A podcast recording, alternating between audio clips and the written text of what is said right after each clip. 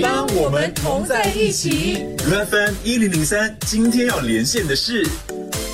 印度，刚刚新闻当中听到了印度冠状这个病毒的确诊数字呢，已经超过了一万起了。一月份开始呢，印度出现冠状病毒，二月份几乎是零增长。进而三月呢，印度尽管出台了所谓的封城呢一系列措施，可是疫情呢非常快速的传播，特别是在新德里。但是现在印度面对另外情况，就是除了疫情之外呢，还有贫穷的问题。因为我们都知道呢，印度呃就是蛮多这个生活线上呢在贫穷水平上的。文宏你好，你好，我刚刚讲的那个资料就是破万的，除了病例之外。外呢，就是多的媒体都报道啊，这个焦点就是印度的所谓的呃，很多民众都说啊，我还没有病死，我就饿死了，就是这个是不是一个非常大的一个挑战跟困境呢？在印度来讲，我觉得现在可能大家比较不能够理解的是，像印度这样一个国家到底是怎么看封城的？因为十三亿人一起关在家里面，听起来好像是一个史诗级的画面，然后呃一个历史性的时刻。但是在印度这样一个有呃三分之一的人口是生活在贫穷线。之下的国家，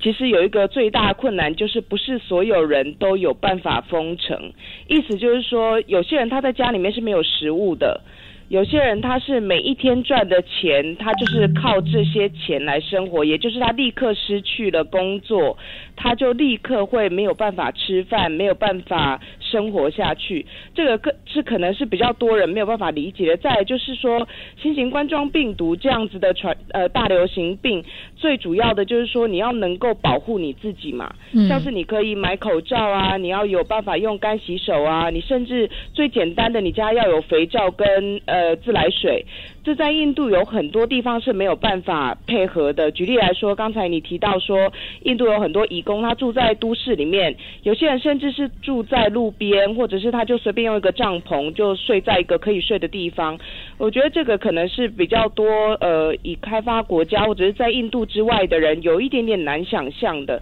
呃，印度总理莫迪就已经宣布说，呃，封城二十一天，还要再延长十九天到五月三号嘛。对。那我们就立刻看到孟。买那边又出现了再一波的移工潮，就是之前已经出现过一波了，宣布延长封城之后又再出现一波，也就是这些人在印度封城二十一天之后还在挨饿，他们一直没有被完全的照顾到，所以这个是印度很大的危机，有好几亿人每一天都等着政府或 NGO 或任何人去喂养他，没有人可以喂他吃饭，他就会。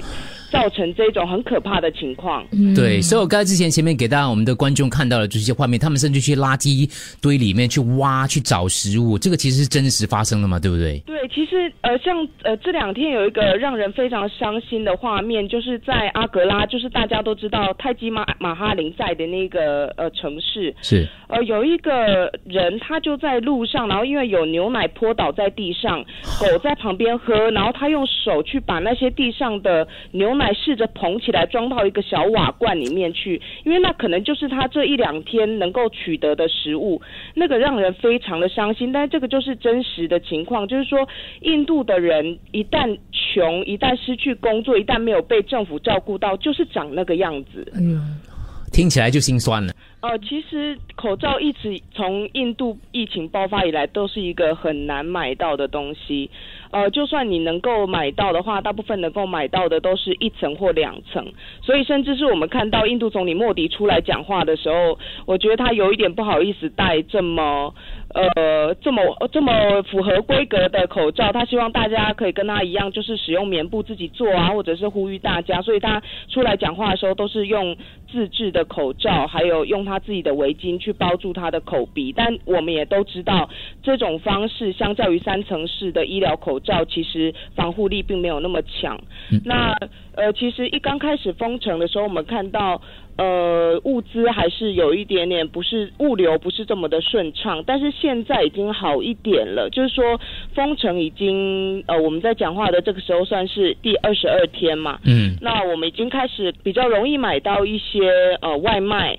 然后在杂货店里面要买到东西也不是呃这么困难，他们在补货上架上面也越来越顺畅。但是我在说的这个情况是。呃，印度首都圈里面的中产阶级以上的生活，嗯，呃，印度最麻烦的就是它中产阶级还有还有有钱人，事实上就十三亿人口来看是非常少的，他们的它贫穷人口还是比较多，所以我们的便利的状况，或者是我们能够配合的呃封城的状况，不是大部分的人可以有能力去做。在印度这样的国家，基本上这这些穷人他们最常说的一句话就是：我不需要庇护所，我不需要集中隔离所，我也不需要你给我食物，我只想要回家。